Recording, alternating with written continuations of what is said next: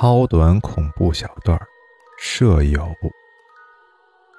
有个女生跟舍友在校外合租，房间两室一厅，干净整洁。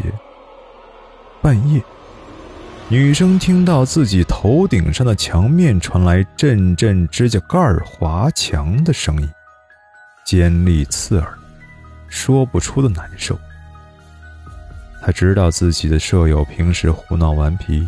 最爱开玩笑，于是掏出手机，给舍友发了条微信：“亲爱的，别闹了。”舍友回道：“哎，什么闹不闹的？我男朋友来了，今天不回去住了。现在独自睡觉的你，旁边有没有奇怪的声音呢？”